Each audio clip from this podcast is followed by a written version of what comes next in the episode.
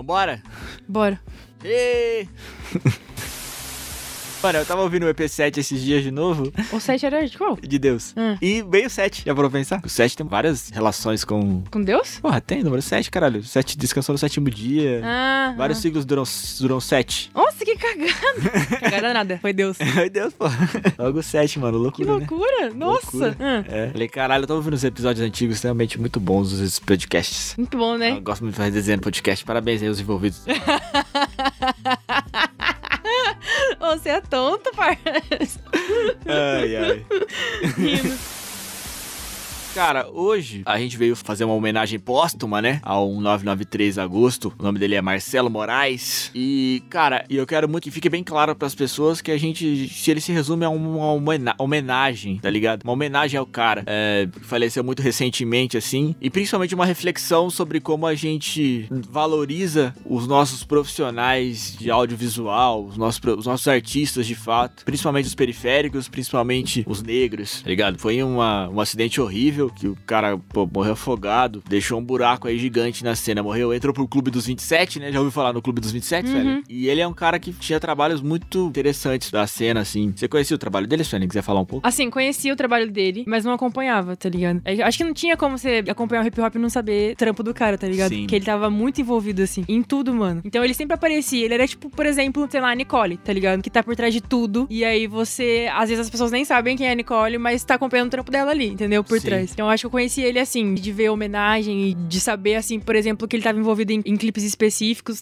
Acho que. Acho que não. Quando ficou mais explícito, assim, do trampo dele mesmo, pra mim, foi na capa do Menino Queria Ser Deus, o Jonga. É, eu acredito que é, foi uma, um marco na carreira dele, essa Uhum. capa que ele assinou, né? Do Menino que Queria Ser Deus. Inclusive, eu acho muito interessante que quanto mais você lê sobre o cara, sobre o Marcelo, mais interessante ele fica, porque ele tava escrevendo um livro Uhum. que chama Antes de Deus, que era exatamente pra falar de como era a carreira dele antes do menino que queria ser Deus e, e nem era pra ser uma parada muito autobiográfica assim, mas falar sobre os trabalhos e a relação com a arte ali antes de Deus, antes do desse projeto aí que ele assinou e mudou a carreira dele de patamar, que depois ele veio a trabalhar até desde Anitta até bailarina do Faustão e desfile, e era, enfim, um ponto que eu queria levar, levantar sobre o Agosto, não só sobre a relação dele com a arte, assim, como um todo, e principalmente com o rap, né, essa importância que, pô, a galera do rap dava uma importância muito grande pra ele, eu acho isso incrível, o respeito que as pessoas do rap têm por ele, mas mais do que isso, sobre como ele foi um cara que conseguiu experimentar diversas facetas da arte, assim, e isso é muito admirável, tá ligado? Tipo, ele é um cara que fazia foto, produzia filme, até escultura ele produziu, durante a pandemia ele lançou um projeto de, de DJ, DJ Orochimaru da putaria, e lançou dois EPs que ele fez produzindo no celular e cantou. Pô, é um cara que teve contato com diversas facetas da arte, assim, e isso é muito admirável. Eu é, admiro muito as pessoas que não se resumem a uma linha só de produção e produzem várias. Sim. E ele conseguiu se destacar em muitas delas, desde estar numa passarela, desfilando pra marcas importantes, até, pô, assinar um álbum do Jonga, tá ligado? Porque naquela época, de fato, era o principal expoente ali, entende? E isso é muito louco. Tem uma parada que ele falava, que eu ouvi numa entrevista que ele deu, de nem se limitar ao audiovisual. Quando perguntavam pra ele o que ele fazia, ele falava que ele fazia criatividade. Tudo, exatamente tudo que envolvia criatividade. Ele tava dentro, ele tava produzindo, sabe? Eu acho que isso é muito louco, assim. Depois que ele veio a falecer, que teve uma onda de homenagens, né? Sim. Mano, a gente consegue perceber o quanto ele tava envolvido, de fato, com muita gente. Era muita produção, era muita ação criativa que ele tava envolvido. E isso é muito louco, assim. O Freud postou, ele tava pra lançar um EP, se eu não me engano. Tipo, tinha mandado pro Freud, e eles estavam conversando sobre a produção do EP e tal. É muita coisa, mano. Ele tava envolvido, tem muita coisa. E saber de onde o cara veio, até onde ele foi. Mano, ele era marceneiro, sei lá, fazia vários trampos assim, já trabalhou em feira. Muita fita, muita fita. Absolutamente todos os rappers que eu sigo, todos homenagearam ele, cara. Desde o mais hypado até, Até todos, o todos. Tasha Trace. As meninas, eles estavam juntos há muito tempo. Ele era envolvido diretamente com a ceia, né, mano? É. Uma ligação muito forte com o Cezão ali, com a Nicole e com todos os, os envolvidos do selo, né? Até seu amigo Hot.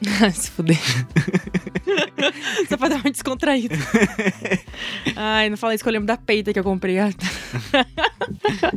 enfim, enfim. Mano, é uma parada que, que sempre me toca muito, que eu sempre falo quando envolve luto, e enfim, que é uma fita que eu vi no doc do Emicida, que vai falar que quando uma pessoa é boa, ela não morre. A maneira com que você lida com as outras pessoas vai fazer com que você se eternize, sabe? Com a sua imagem, com as suas atitudes, elas nunca vão morrer. Sempre alguém vai lembrar de você em algum momento. Sempre alguém vai citar o seu nome. Eu acho que é importante isso, sabe? O mano tinha um legado. O que ele fez foi um legado. E ele deixou esse legado. Sei lá, vamos se passar 15, 20 anos, os caras vão estar tá falando desse mano ainda, não tem como. Uma reflexão que eu sempre faço sobre isso também é como os artistas, pô, os artistas plásticos e os artistas, qualquer, vários tipos de artistas ao longo toda a história foram muito valorizados pós, póstumamente, né? Pós seus falecimentos. E ele também vai tem um pouco disso, assim, entende? Muitas pessoas vão ver o a dimensão do trabalho dele agora que ele não tá mais aqui, entende? E é uma pena muito grande, porque ele é um cara que ia produzir e entregar muita coisa, cara. Muita coisa pro, pra cena, pra arte do Brasil como um todo, assim, tá ligado? Eu vejo ele como o mais próximo, pode me odiar se quiser, não tô nem aí. É o mais próximo que a gente tinha de um Basquiat, assim. Você olha a, vis a visão dele, assim, você olha o visual dele, você até lembra do, do Basquiat, Verdade. assim como você olha pro, sei lá, pro The Weeknd e você lembra do, do Basquiat também. É caras que deixam claro no seu comportamento, na sua expressão, que tem o Basquiat como referência, que com certeza é uma referência para ele. E aí, olhar assim pro cara também e enxergar esse nível altíssimo de autenticidade e de originalidade nas suas paradas, assim. Acho que ele se destacou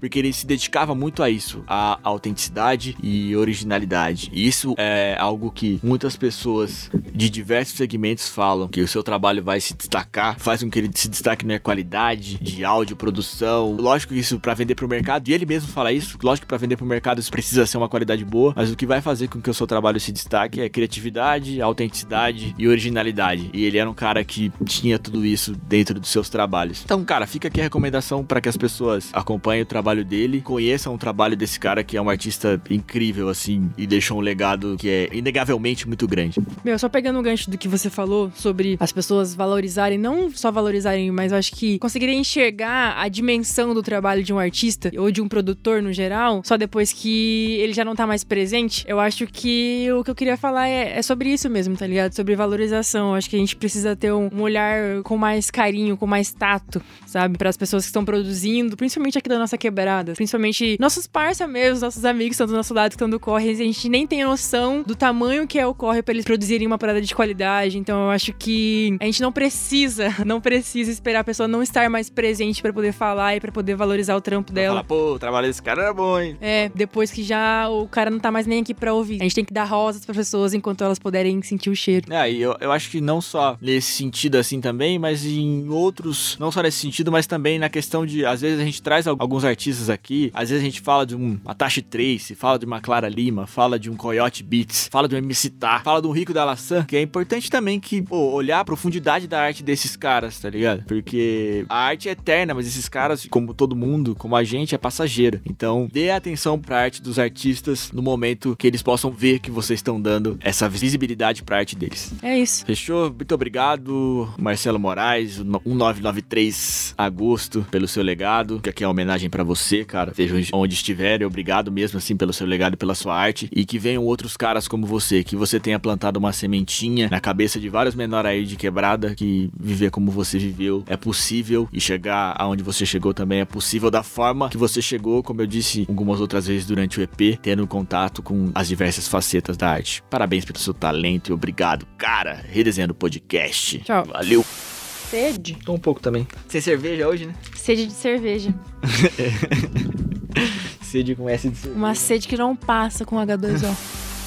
Ai, tô travadíssima, bicha. Nossa.